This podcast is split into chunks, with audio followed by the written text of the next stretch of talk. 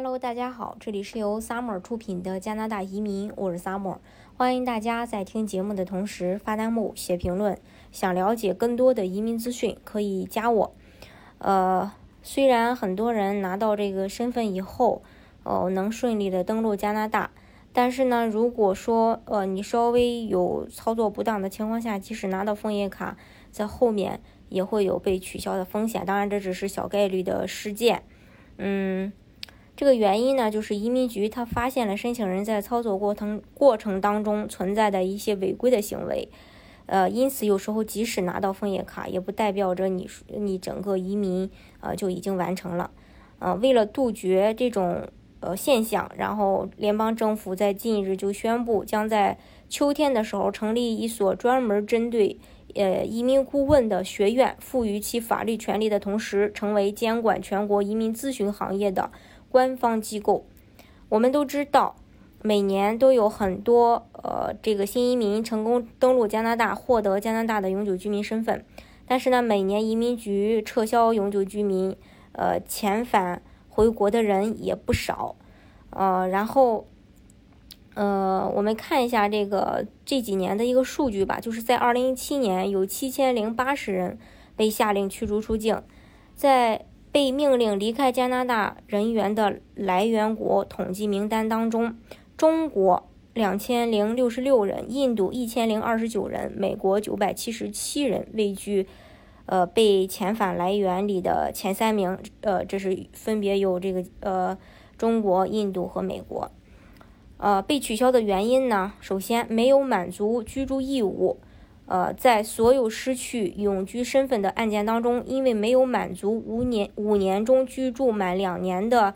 这个移民监的要求，被取消身份是常见的。第二，在递交永居时提供了呃这个违规的材料，然后在递交呃永居时填写了违规或不完整的信息。然后第四，在夫妻团聚担保申请程序当中，担保人或被担保人提供了虚假或不完整信息。呃，还有就是通过难民保护的方式申请永久居民，但最终由于提供虚假或不完整的信息被驳回申请，最后没有履行特定永久居民身份的义务。还有在成为永久居民之前或之后，在加拿大之外的地方被判有严重犯罪行为，在成为永久居民之前或之后，在加拿大被判有严重犯罪行为，除非得到了豁免。还有加拿大移民局认为你已经或即将参与组织犯罪。或你曾经属于犯罪集团成员，即便你没有犯罪。最后，移民局认为你已经或即将参与间谍、颠覆或恐怖主义行为，或你存在其他的重大安全隐患。移民局认为你参与了人口贩卖或洗钱活动。移民局认为你在加拿大以外的地区犯有战争罪或危害人类的罪。加拿大移民局认为你是一名犯有战争罪、危害人类罪、恐怖主义或严重侵犯人权行为的政府高级官员。其实，呃，虽然这个取消的原因有大概十三条吧，但是真正跟大家息息相关的呢，就前面几条。首先就是你没有满足，呃，这个移民间移民间的要求；再就是递交永居申请的时候提供的材料不完整，或者是呃违规。还有就是这个假的夫妻团聚，这个，呃，大家有，呃，就是有这种想法的人，我建议你就是打消这个念头，除非说你是真正的跟加拿大的公民或永久居民是真正的，因为这个相爱呀、婚姻啊，呃，是真正走到一块儿的。还有难民的这种形式，大家要慎用。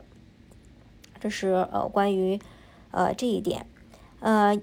所以呢，移民局就发布了通告，联邦政府在秋季开放，呃，一所针对移民顾问的学院，并赋予其法律手段，成为这个监管全国移民咨询行业的官方机构。从此呢，移民行业将会进入一个新的里程碑。